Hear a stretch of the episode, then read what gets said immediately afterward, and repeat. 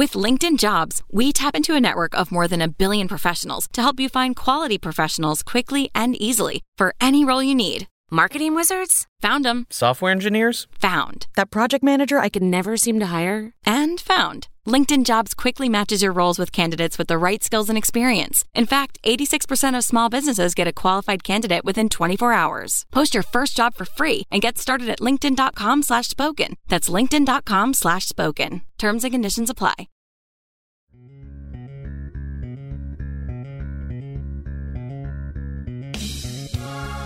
Rock and Podcast número 17, una nueva emisión de nuestra tertulia rockera. ¿Cómo estás, Astilla, del otro lado? ¿Qué tal, Miguel Mora? ¿Cómo andás? ¿Todo bien? Todo bien, todo tranquilo. Acá estamos en una nueva entrega de esta bonita encuentro que nos, nos tiene con la gente para charlar de las cosas que nos interesan, que nos gustan, que nos atrapan. Y esta vez vamos a estar hablando de situaciones que vivimos en vivo y en directo, justamente viendo a bandas de las cuales hemos hablado aquí en los Rock and Podcast anteriores. Creo que sí, de casi todas. Eh, y sabes que es algo que yo siempre sostengo que contra eso no hay tecnología que valga. O sea, por más que haya cambiado mucho en los últimos 15 años, este, de Napster, del MP3 al Napster, al Napster al a Spotify, que comprar discos por iTunes y demás, eh, que no comprar discos bajo ningún aspecto porque te los pirateás.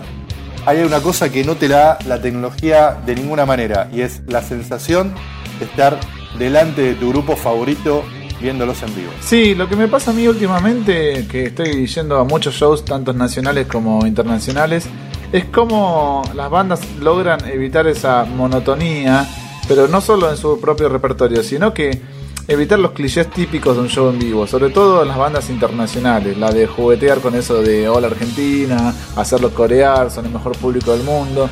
Y eso entremezclado por a veces con un setlist que no es tan atrayente, te, te terminan matando. Sin embargo, siempre destaco la entrega que tienen las bandas en todo sentido, de la banda más pequeña hasta la más grande. Sí, es así, obviamente hablamos de situaciones ideales, un show malo lo puede tener cualquiera y no deja de ser eso, un mal show, pero digo, cuando la comunión entre un buen sonido, un buen espectáculo, buenos temas, buenos músicos y, y la gente, digamos, que responda a eso, es impagable, va, para mí este, es una sensación única y no, no hay otra cosa que la pueda equiparar. Bueno, vamos a estar hablando de dos, dos casos eh, vividos en dos países distintos, dada la distancia que nos, a este momento estamos viviendo los dos. Pero por otro lado, te digo que acá los shows en Argentina se transformaron más en un acto, digamos, social que en un espectáculo musical. Es decir, es una extensión que para mí lo que era en un momento la discoteca o algo por el estilo, porque en todo el mundo se viven distintos recitales con los celulares y otro tipo de tecnología a mano.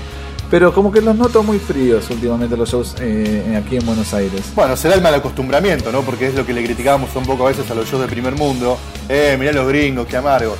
Eh, más allá de que es una cultura distinta y es otra es- perdón, es otra idiosincrasia, también está el hecho de que si vos ves una, ves una banda durante 10 años de tu vida, casi todos los años, no vas a responder igual de la misma manera. Entonces, a lo mejor en Argentina lo que está pasando es un poco eso. Digamos, ya hace unos cuantos años que Buenos Aires tiene una cartelera de shows que no tiene que envidiarle a casi ningún país del mundo, o por lo menos de la región.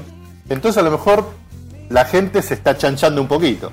Sí, este, no es el caso justo de la banda que te voy a hablar en unos minutitos, pero es lo que yo he visto, por ejemplo, no sé, en Monsters of Rock eh, que su- eh, sucedió el mes pasado aquí en Buenos Aires.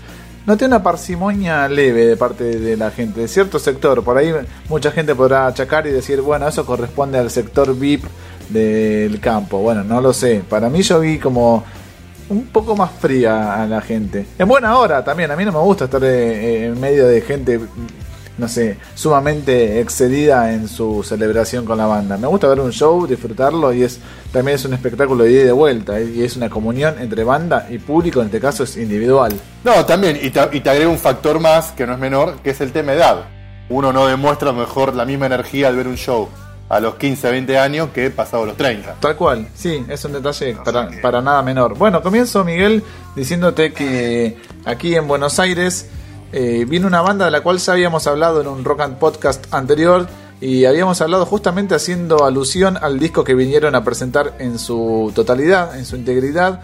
Me estoy refiriendo a Extreme, la banda liderada por Nuno Bettencourt y Gary Sharon tocaron en Buenos Aires aquí el 18 de junio, jueves 18 de junio, y vinieron a presentar, tal como lo están haciendo en, el resto del mundo, Pornography, aquella, aquella obra clásica del grupo, eh, en su totalidad.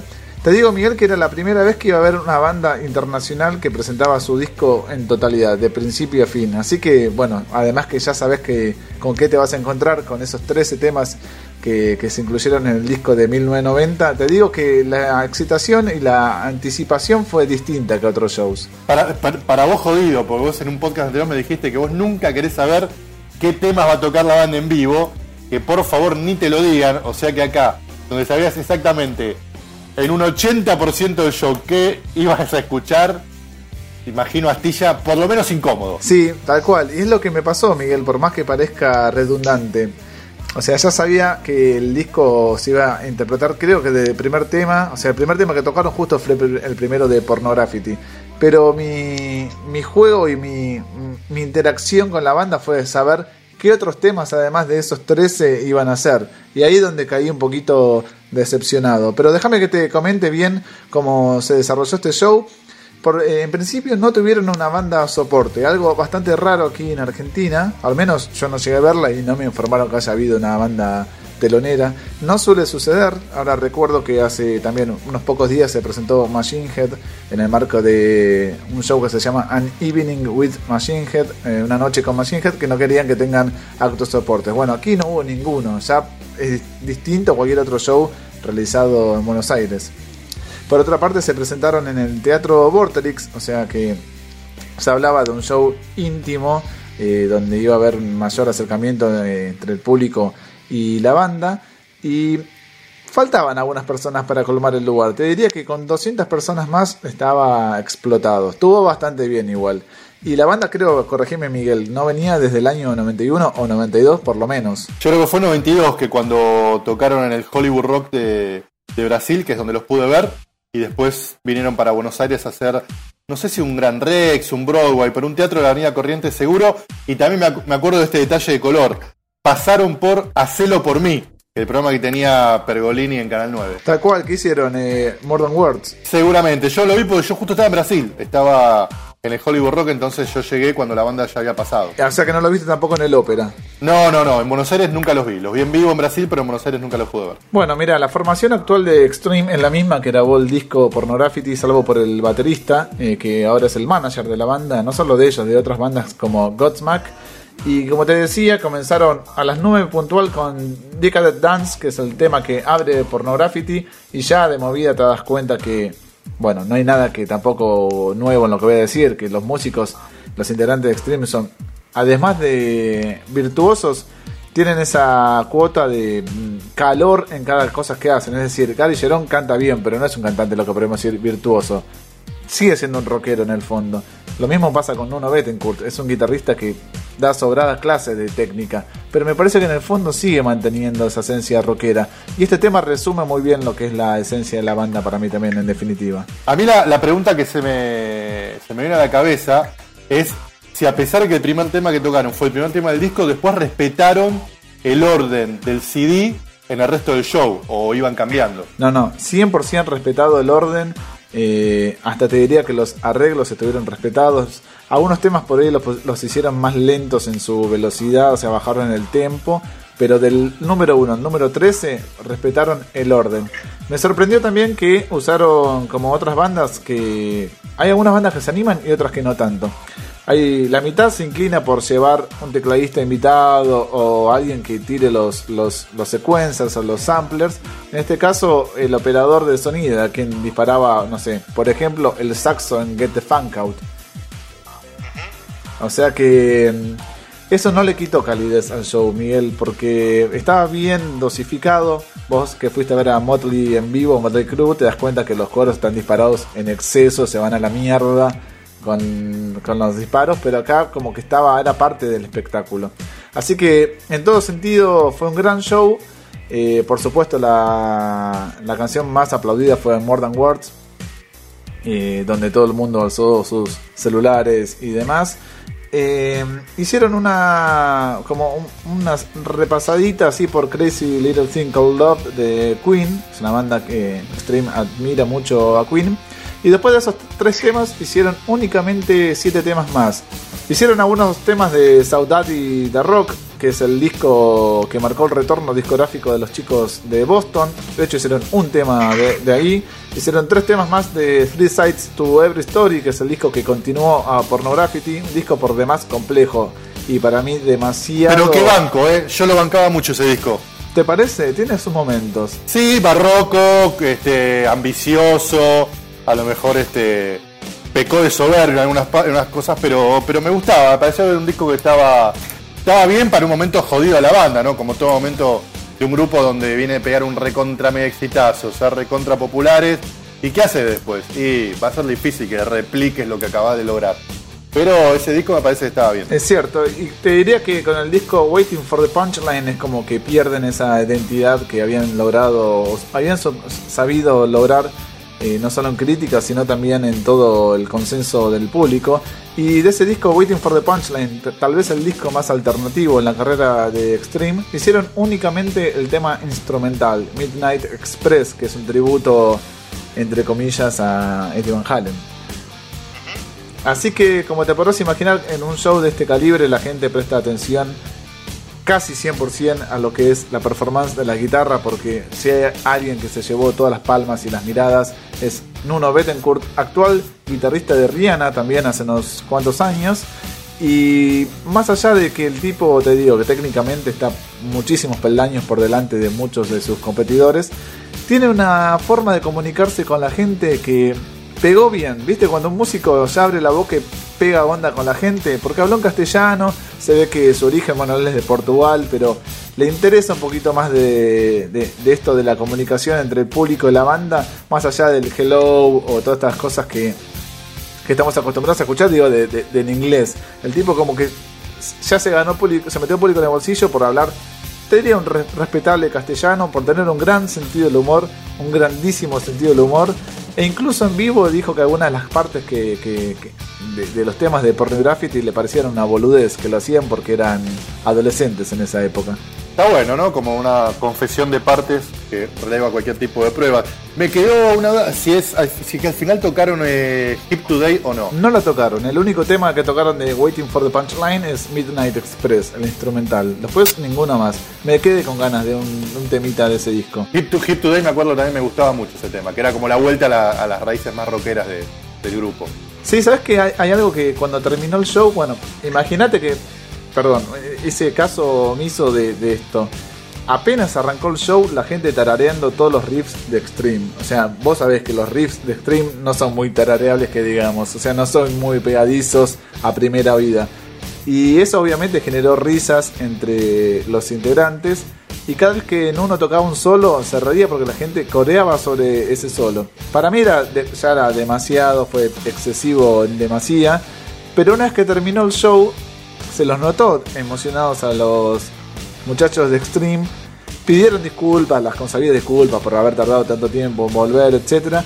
Pero se quedaron como 15 minutos saludando a la gente. O sea, realmente no podían creer la aceptación que habían tenido aquí en Buenos Aires. Para mí que se imaginaban que iban a ir 200 personas, no se esperaban mil personas coreando todos los temas, eh, cantando por Gary, cantando por Nuno. Y de hecho, el día siguiente en su cuenta oficial de Facebook subieron un mensaje firmado por los cuatro diciendo que nunca les había pasado en la carrera de la banda de tener esta interacción eh, como la que fue el show del Vorterix. Y además después subieron otra fotito diciendo una foto del público de Buenos Aires donde se leía decía bueno aquellos que dudan en Buenos Aires el rock sigue vivo o sea que evidentemente cuando van a tocar otros países los tratan como una ladera porque acá te digo como fue en demasía la, la, pero se fueron realmente sorprendidos, se les notaba la cara.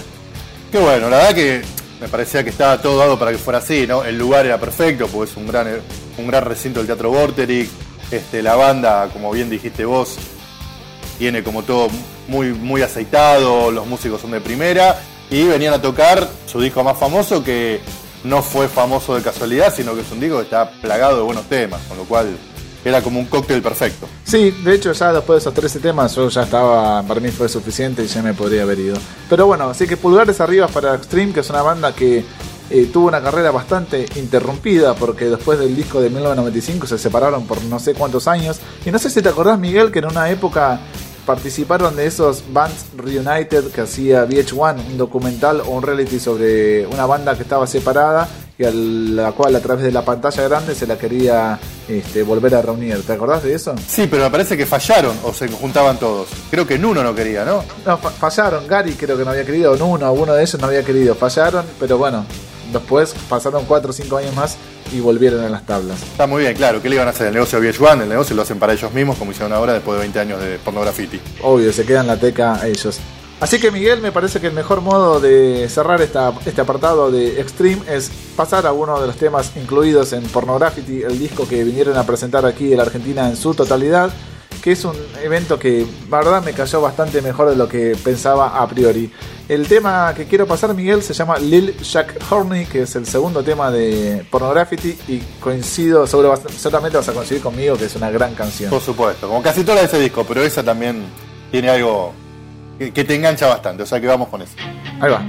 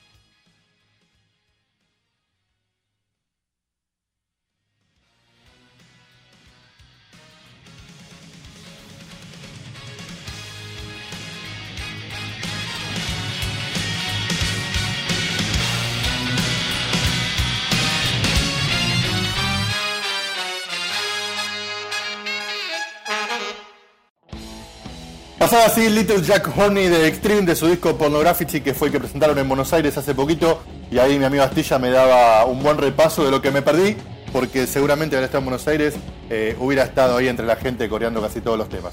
Te cuento Astilla que mi avidez por ver un show en vivo me hizo volver a subirme un avión y mudarme a otra isla que es la de Puerto Rico que está acá cerquita porque casi sobre el pucho, te diría cinco días antes, siete días antes, me enteré que tocaban ahí en la, tierra de Ricky Martin Def Leppard con Vince Neil de invitado, como soporte. Epa, por un lado te digo, te digo, una de las bandas más importantes sin duda del hard rock eh, eh, de los 80s, 90s y de toda la historia, con un tipo que ahora se está despidiendo de los escenarios, uno no, no sabe en qué estado se encuentra. Rarísimo, porque bueno, yo lo vi el año pasado a Motley en la primera parte de su gira de despedida, que la están terminando este año, pero bueno, el combo me parecía un poco por lo que decías, por ver a Def Leppard, una de las bandas más importantes de todos los tiempos y que encima no solo me gusta mucho, sino que la pude ver una vez en mi vida, que fue cuando estuvieron en Buenos Aires.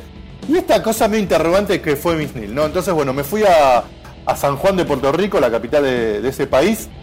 Te digo que el estadio impresionante, es como un Luna Park un poco más grande, pero construido hace, no sé, tres años, cuatro años. No sé si es más viejo o no, pero tiene una, una pinta de flamante, de muy nuevo, todo cuidado, todo limpio, los pasillos amplios y, y te da placer, ¿viste? Cuando entras a un lugar y ves que está todo tan bonito, te predispone a un mejor. Se, respira frescura por todas las paredes. Exactamente. Bueno, ahí este, me ubiqué en, en, la platea baja, lo que ellos llaman arena, que es como lo que en Buenos Aires a lo mejor sería abajo de pie. Acá era con sillas, pero, pero digamos la gente se paraba sin problemas a esperar lo que iba a hacer este interrogante que era Vince A ver, Miguel, si déjame hacer este paréntesis. Si hay alguien que tiene devoción y amor por ir a un show, sos vos. Porque no es que te hiciste unos kilómetros y agarraste, no sé, un par de amigos tuyos el auto y se fueron, compartieron los gastos. Acá dijiste, yo quiero ver a Leopard con Vince Neil y no me importa la distancia y voy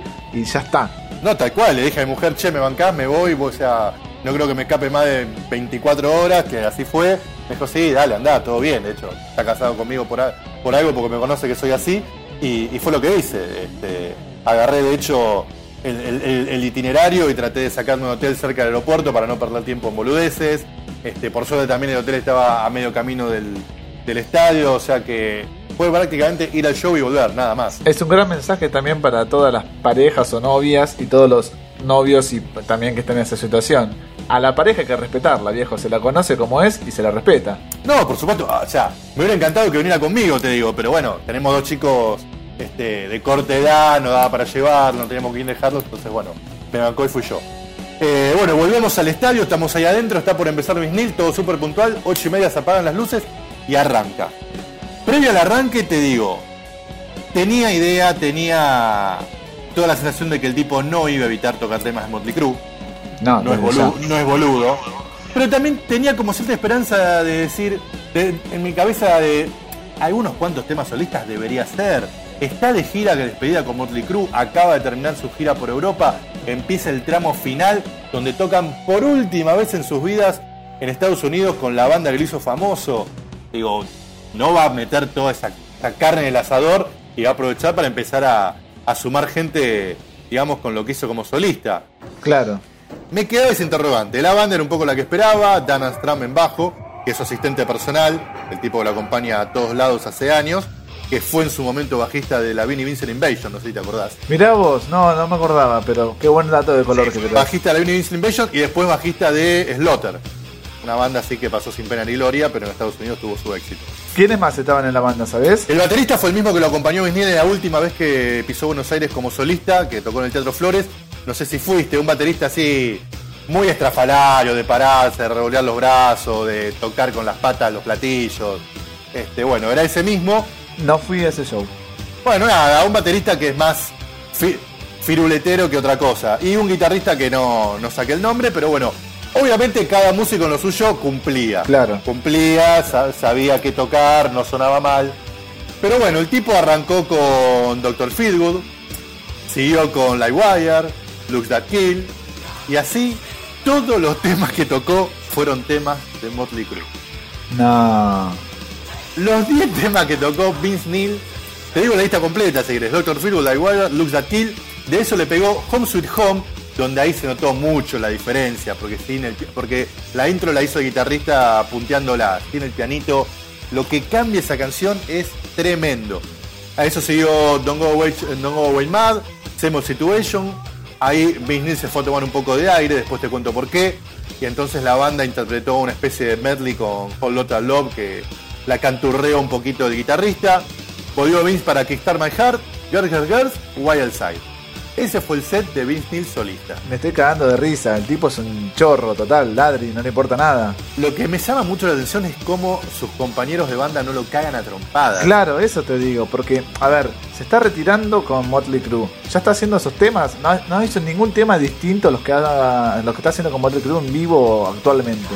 Después, ni siquiera hace un cover eh, cantado por él. O sea, el tipo se va y la canta la banda. Ni siquiera hace uno de sus temas. ¿Para qué sacó disco solista? Rarísimo. Yo te diría que estoy en un 90% seguro que Nicky Six quiere cagarlo a trompadas, pero no lo hace solo porque tiene la gira ya recontra pautada y no da, digamos, este, tirar todo por la borda. Pero estoy seguro que en su fuero más íntimo Nicky Six de decir, este es un pelotudo, ¿cómo va a salir a hacer un show solista tocando exclusivamente temas de Está loco, está loco, pero bueno. en el medio de un tour tan importante, aparte muy ladri el hecho de que eh, reviva su carrera solista para un show y después la abandona por cinco años. ¿Qué es esto? No, no, inexplicable, inexplicable. Más allá de eso, que para mí es como muy criticable, el tipo, la voz, bien, intacta, sigue siendo ese showman que bien inexplicablemente tiene como un magnetismo porque no es ni carilindo, este, no es un tipo que se corre el escenario de punta a punta, pero arenga, a su manera así medio tosca y, digamos de, malandro arenga. Lo que sí, Astilla, no te puedo explicar la zapán que tiene Vince. El año, el año pasado cuando lo vi con Motley en, en Miami, se notaba que estaba con unos kilitos de más, pero ahora la remera le cuelga de la panza. ¿Viste cuando la remera que te pones te hace como pollerita a la altura de la cintura? Tal cual. Bueno, así estaba Bisnil. Una especie de, gordo Wallace. Más o menos, exactamente. Un gordo Wallace, pero platinado. Claro, y además otra cosa, eh, Miguel, con el tiempo a mí cada vez me fue cayendo mejor el, personaje de Vince Neil, pero me imagino que el tipo habrá ido de joda a Puerto Rico y dijo, che, ya me prendo en esta porque se lo nota totalmente despreocupado por su imagen, por su estética, algo que ya está de modé. O sea, todos los cantantes hoy en día, contrario, incluso los que se reventaron durante décadas, dicen, bueno, me cuido un poco, me estoy despidiendo, hago una dieta, quiero cantar mejor. A este le chupa un huevo, sale como está, no le importa nada. No, no, absolutamente. Y aún así, aún así, en el momento de Don Go Away Bad, que él siempre se calza una acústica para, para digamos, hacer los acordes eh, rítmicos, en ese momento no te explico la rubia bomba atómica que apareció en el escenario para colgarle la guitarra, darle un beso de lengua, salir y después volver al final de la canción para sacarle la guitarra. Es, un jodón bárbaro, es un fiestero. o sea, está claro que además de acercarle la guitarra esa rubia, después de haber vivido otras cosas con Miss Nils fuera del escenario. Así gordo como está. Bueno, escúchame, ¿la gente cómo, cómo vivió esto? Porque en Puerto Rico. No, la gente súper feliz, eh, porque digamos, su supongo en un punto eh, Motley Crue no pasa por Puerto Rico en esta gira despedida, entonces fue como la manera de, volver a escuchar esos temas de Motley con la voz original. Eh, entonces la gente no, por lo menos yo lo que miraba a mi alrededor, no, ninguno ponía cara de disgusto, cara de que hijo de puta, que ladrón, todos lo, lo disfrutaron porque bueno, además esos temas de Motley tienen un peso propio tremendo, ¿no? Sí, sí, obviamente que son un, aparte hizo unos hitazos increíbles, tal vez la, el setlist más fuerte que podría haber encontrado de, de Motley. Sí, sí, prácticamente están casi todos los hits este, más fuertes, o sea que en ese sentido, más allá que obviamente la banda esto, esto también me pasaba por la cabeza, sobre todo por la frescura de, haber visto a Motley hace menos, hace menos de un año. Yo estoy seguro que músico por músico no es que Nicky Six sea netamente superior a Dan Trump. Bueno, Tommy Lee sí es muy superior al batero que tenía este, Miss Neil. Pero el violero Mick Mars, allá que es un gran violero, no es que le dé 10 vueltas al violero que tenía a Miss Neil, porque esos típicos violeros de Los Ángeles que viste que te copian las notas igual, que pelan buen sonido. Bueno, entonces, a nivel, digamos, músico por músico, no es que Motley Crue fuera 10 veces superior a la banda de Neil. Pero ahí te das cuenta que lo que es la magia, lo que es el carisma, lo que es la onda O sea, yo me acuerdo del show de, Motley Crue, no te alcanzaban los ojos, porque querías ver cómo tocaba Tommy Lee, la onda que le pone Nicky Six en cada movimiento, en cada gesto, en cada arenga, eh, y, a, y, a, Mick Mars en esa versión que tiene hace un tiempo ya de momia, pero que aún así sigue siendo atractivo, más Vince Neil. Acá, fuera de Vince Neil, no tenía mucho más para entretener la vista y, y, y, digamos que la magia un poco se te cortaba. Siendo, salvando las distancias, a lo mejor es un poco lo que pasa con Guns N' Roses versión actual a lo que era el viejo Guns N' Roses. Sí, ¿no? de eso me estaba acordando. Musicalmente, claro, musicalmente no es que puedes decir, no, estos suenan 10 veces peor.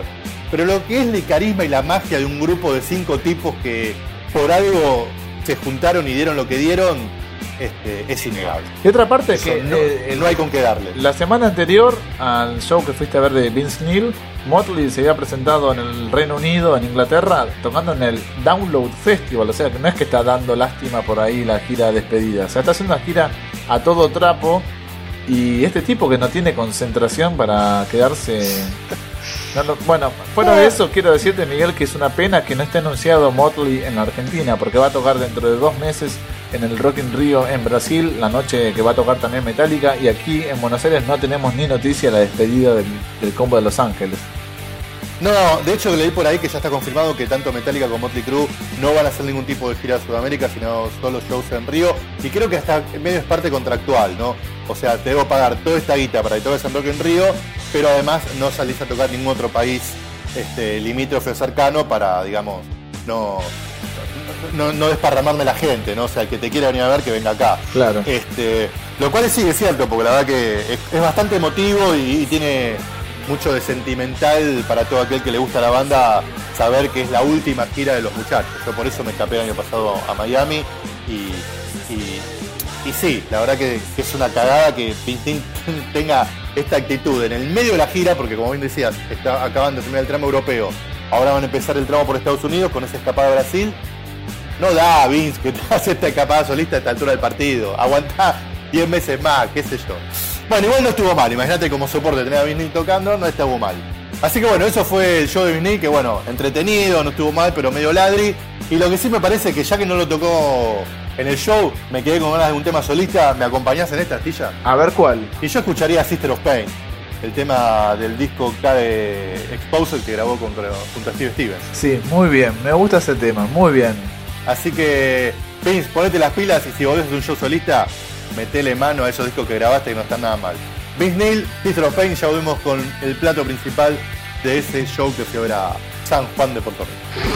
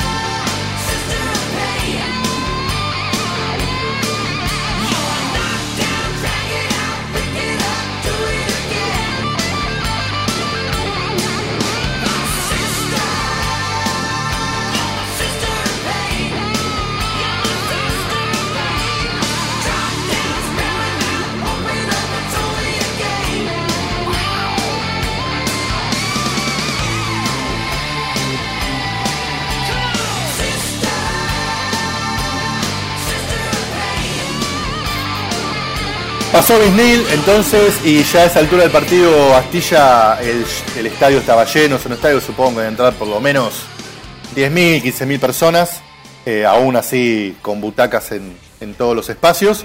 Y mirando también lo que tenía alrededor, me di cuenta que Def Leppard, que era el plato principal, ya es una banda de esas que llevan más de una generación al show. Ya es una banda de esas que van padres con hijos, tíos con sobrinos y demás.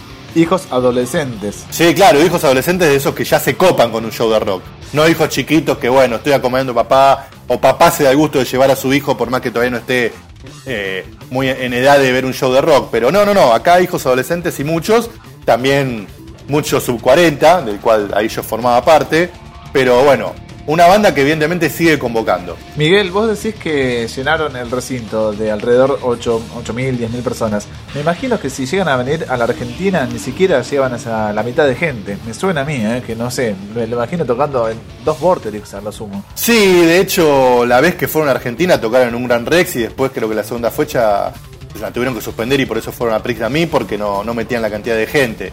Y hoy por hoy creo que Def Leppard en Buenos Aires es aún menos popular. No así en el mundo, no así en el resto del planeta, que sigue siendo una banda de un estatus importante. Muy respetada. Que, que, que, vive el pasado, claramente vive el pasado, pero que a pesar de eso sigue metiendo una buena cantidad de, de público en cada uno de sus shows. Bueno, en principio, Miguel, estos últimos días eh, fue noticia una vez más la enfermedad que está apremiando a Vivian Campbell, el guitarrista eh, de, de Def Leppard. En la noticia hacía menciona que tiene un cáncer, no sé si mal curado o si que volvió a aparecer. Eh...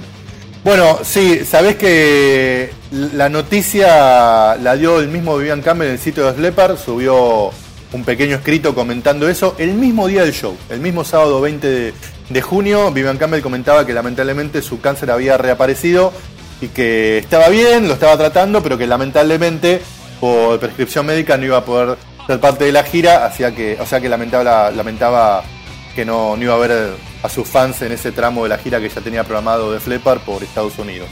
Con lo cual, bueno, yo ya supe que en ese show no iba a estar Vivian Campbell. Y te cuento, a ver, Def Leppard. Vas a ver un show de Def Leppard. Decime cinco temas que no te pueden faltar de esa lista. Pour Some Sugar Me. Sí. Photograph. Sí. Eh, Animal, sí. eh, Let's Get Rock, sí. me lo imagino, no sé, puede que no, y no sé, después uno más de... No, cinco temas que a vos no te pueden faltar de esta Slepper. Ah, me dijiste mí, cuatro. Eh, bueno, eso seguro, me, me, encantaría Love Bites porque me encanta. Bueno, tocaron esos cinco, y yo creo que si te digo dame cinco más y me nombrás cinco más, van a ser otros cinco que también están en la lista. Fueron en total 19 temas, de los cuales te diría no faltaba ninguno. O sea, es una banda que puede hacer si quiere un setlist de 25 temas con hits, 30 temas de hits.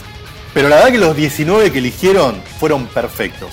Arrancaron con Rock Rock Till You Drop, después le siguió Animal, y ya ahí veías que esto que comentamos un poco al principio, ¿no?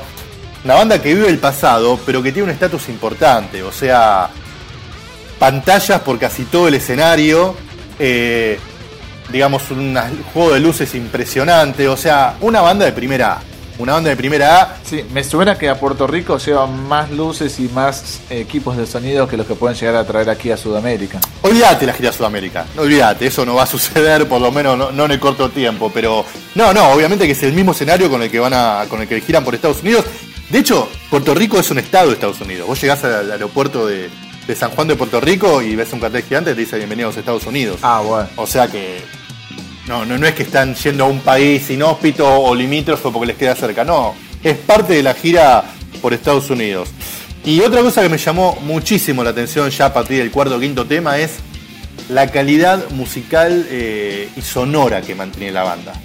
O sea, Def Leppard se ha caracterizado por ser un, grupo que en estudio laburó mucho. Se nota que mete mucha mano, que esos discos históricos con Mood Lange este, no fueron discos que grabaron en 10 horas de estudio, sino que mucha sobregrabación, mucha toma 3, toma 4, toma 45, eh, las, las armonías vocales se nota que están pulidísimas.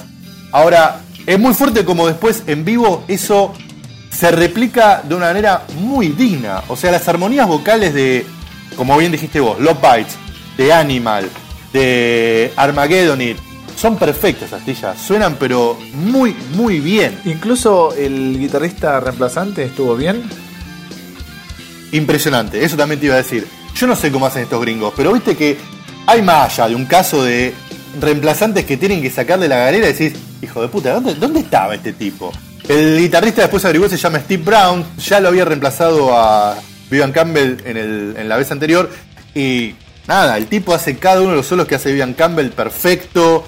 Eh, lo único, obviamente, está un poquito más relegado, se mantiene un poco más al costado. Sí, claro. Pero a nivel sonido, a nivel este, los punteos, perfecto, impecable. ¿Y tocaron Women por casualidad, que me encanta? No, Women no la tocaron. En vez de Women te tocaron Rocket, de esa, de esa misma saga o estilo de tema. Bien. Pero no, la verdad que el show impecable. Phil Collins es un guitarrista que me parece que debería estar mucho más valorado de lo que es. Porque el sonido que tiene es gran parte de la banda. eh, los punteos que hace son muy interesantes. Es un mix entre guitarrista inglés, cierta cuota vanjalenesca y a la vez también modernito. No es que es, es viejo escuela 100%. Coincido porque aparte es el prototipo de guitarrista que toca lo que tiene que tocar porque quiere y porque considera que eso va con la canción. Pero si al tipo le decís tocamos un solo de Van Halen, te lo va a tocar sin ningún tipo de duda. Sí, sí, tal cual. Y después, eh, a lo mejor lo que no tenía tan en los papeles en mi cabeza y también fue una muy grata sorpresa, es el rol del bajista, Rick Savage. La verdad que el bajo es, en vivo por lo menos, es una parte fundamental del sonido de Flepper. Lo que sostiene, lo que aguanta y lo notorio que, que es al estar ahí. Bueno, la verdad que si yo hubiera estado en Puerto Rico no hubiera dudado en ir a ese show porque es una banda que le tengo muchas ganas eh, al, en vivo. Lo que me sorprende es que ellos están girando eh, sin ninguna excusa, o sea, giran por, por girar, no tienen ningún material nuevo, no están anunciando nada, es decir, dicen que van a grabar algo tipo vieja escuela, pero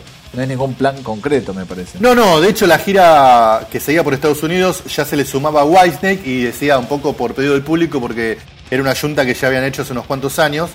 Entonces, este, nada, esas bandas de girar por girar porque saben que hay un montón de, de- gente que tiene ganas de escuchar esas canciones. Te cuento otros momentos interesantes del show. eh, ahí, apremediando el set, Joe Elliott va hasta la parte de adelante de la pasarela que tenían en el escenario, se calza la acústica dice, les tengo una propuesta, quieren ser parte del grupo, ustedes y yo. ¿eh? Def Leppard lo hacemos ustedes y yo, y ahí cantó Two Steps Behind solo con su guitarra y apelando a que a la gente le hiciera los coritos de- del estribillo. Qué temazo, por favor. Se me pone la piel de gallina ya en recordar la melodía. Aparte un lado B de, de, de Def Leppard. Def Leppard es de esas bandas que también ha logrado rescatar temas lados B o en retrospectiva decías, mierda, ¿cómo no fue un hit single de un disco entero, no? Típica tradición británica también que las bandas eh, graban temas para sus lados B, temas eh, originales y no incluidos en ninguna edición anterior, sino que hacen temas exclusivos para los lados B de los singles. Leopard tiene de sobra. Exacto, Joe Elliott es de esos vocalistas raros porque no es un tipo que vaya ni a correr todo el escenario, ni arengar demasiado a la gente, ni quedarse solo, digamos, en el medio del escenario, sino que como que todo el tiempo juguetea un poco con cada uno de esos papeles, ¿no? Interactúa lo justo con el público, se mueve lo que se tiene que mover, pero canta como tiene que cantar. Y a pesar de que a lo mejor el tipo en los primeros años de Lepa era como el talón de Aquiles, pero me parece que ya con tantos años de carrera encontró el punto justo y sabe cómo, cómo, cómo hacer que su voz suene bien, justa en vivo para replicar lo que son los clásicos del grupo en estudio. Eso es fundamental porque es un tipo que tiene un registro bastante particular pero exigido por momentos. Me imagino que para el en vivo, siendo la, calidad artista que es eh, Joe Elliott, debe de ser este, bien compensada esa, esa cuestión entre el paso del tiempo y su técnica vocal. Sí, y obviamente, como te decía antes, también eh, la armonía, las, las armonías vocales y los coros, que Claro. los que se suma casi todo el resto del grupo, garpan muchísimo. Bastante un poco me, me hizo acordar en la escuela vanjalenesca, ¿no? O sea, donde los coros son, pero casi una parte fundamental de la canción. Sí, un accesorio que no te podés este, quitar de encima. Miguel, cualquier otra persona te diría, te envidio mucho que haya sido ese show, pero la verdad que yo no. Me pone muy feliz que haya sido y te- si hay una persona en el mundo a la cual tendría que haber estado ahí, sos vos. No, no me cabe ninguna menor duda. Así es, y por eso estuve saltando y cantando como loco, eh, por ejemplo, en Fooling, que es uno de mis temas favoritos de la banda. Temazo. En Hysteria, que me parece. ¿Qué un- temazo histérico, por favor. Es, exacto, y el cierre fue con Let's Get Rock y Pour Some Sugar on Me. Ahí se despidieron y volvieron para los bices, que fueron dos temitas, Rock of Ages y Photograph. ¿Qué onda la del público puertorriqueño? ¿Cómo vive el show? ¿Es eh, efusivo? Sabés que noté bastante parentesco con el público porteño, o sea... Ah, la, la, la. Sí, en, ese- en estos aspectos. Punto uno, que va al show y no va como si fuera al baño de su casa. O sea, se viste para el show. Busca su remera, busca su jean, más de uno busca su, su adminículo para ponerse encima que no se va a poner a lo mejor para ir a otro lugar. Eh, y después, muy caliente. O sea, cantando todos los temas, agitando. eh, o sea, bastante, bastante porteño. O sea, me pareció como un término medio entre lo que es el público argentino, que a lo mejor a veces es un extremo, o el, y el público. pero no tan cercano al público gringo, a pesar de, de estar este, ahí tan cerquita de Estados Unidos. O sea, muy, muy efusivo. Qué bien que me relates todo esto porque me imagino que dejar tu país para ir a ver un concierto y luego volver con un sabor semi amargo o con una sensación media de mierda no debe ser nada agradable. No, no, por supuesto, la verdad que me pagó cada centavo que pagué el show de Flepar. Y digamos, otra cosa que quería señalar, a diferencia del público porteño, acá todo muy respetuoso. Casi nadie trata de, digamos, de, de ganarte el espacio, de, de pararse delante de tuyo si no le corresponde. Este, hay gente que controla que si está fumando no lo haga delante de todo el mundo, sino anda a otro lado. Este, pero a la vez, Astilla, esto es importante, venden cerveza. ¡Qué bien! Mirá vos, qué bien. O sea que vos estabas ahí en tu lugar y pasaba el tipo con la heladerita, cerveza, así como no, dame una más porque lo merece. Uy, a ver, están tocando eh, Bringing on the Heartbreak, dame una cerveza, quiero tomar una cerveza con este tema. Y así. Me interesa eh, marca, precio y formato. Si era un vaso, una lata, botella. El tipo pasaba con la heladerita llena de latas, vos le decías una cerveza, agarraba una lata, la abría y te la servía en un vasito y te daba el vasito de plástico. La marca de la cerveza no la pude rescatar, te la debo, voy a tratar de Una marca averiguarla. lo- una marca local. Sí, era una marca local. Y el precio era 6 dólares el vaso de cerveza. Está bien, para estar sentados viendo Lepar, perfecto. Me encanta, Miguel, todo lo que me está diciendo. Me tengo que mudar urgente de Buenos Aires, me parece. Así que nada, a todo aquel que sea fanático de Slaypar o le caiga simpática la banda, nada, le doy, le doy, le, le doy todo el crédito que la banda está en un muy buen estado, sonando súper bien, eligiendo como los dioses el setlist, porque realmente no te falta nada. Y, y es un placer ver un show así. Bueno, muy bien, Miguel. Tenés que elegir un tema de esos 19 que tocaron, ¿con cuál te quedás? Yo me voy a quedar con uno de mis temas favoritos de historia, toda la historia de Slepar y además porque fue, creo que el primer tema por el cual los conocí. Así que elijo del disco que los puso en el mapa mundial, eh, Pyromania, Fooling.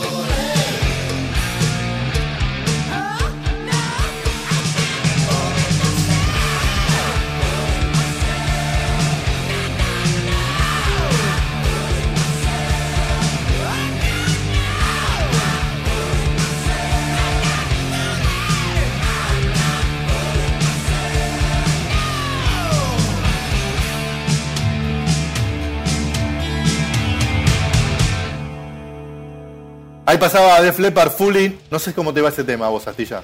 Me encanta, la verdad que tengo una, una relación bastante afectiva con Leopard, los amo, los adoro y siempre lo defendí, porque hay muchos traidores que lo quisieron bastardear con el tiempo, pero yo respeto todas sus facetas.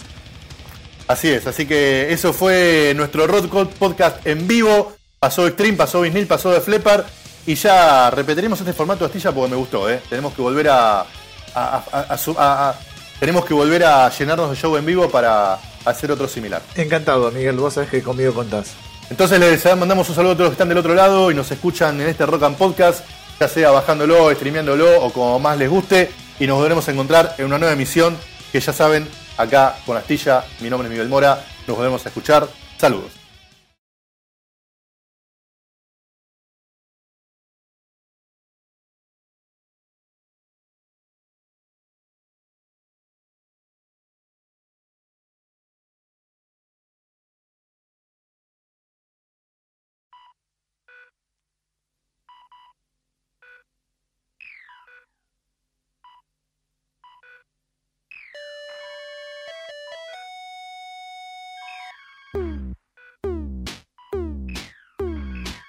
Todo bien. Ya estoy grabando. Ahí está, bueno, arrancamos entonces con... ¿Qué número es este de podcast? Pará. El que no salió anterior, no todavía no lo sacó Hugo. Sí, sal- ah, el de, el de Wild Hearts no, pero ya la editó. No lo. Ok. Pará, es el O número... sea que es- ese, cre- ese es el 16, este es el día 17 para mí.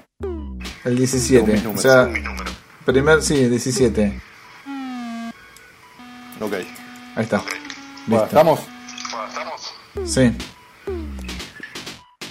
Vamos.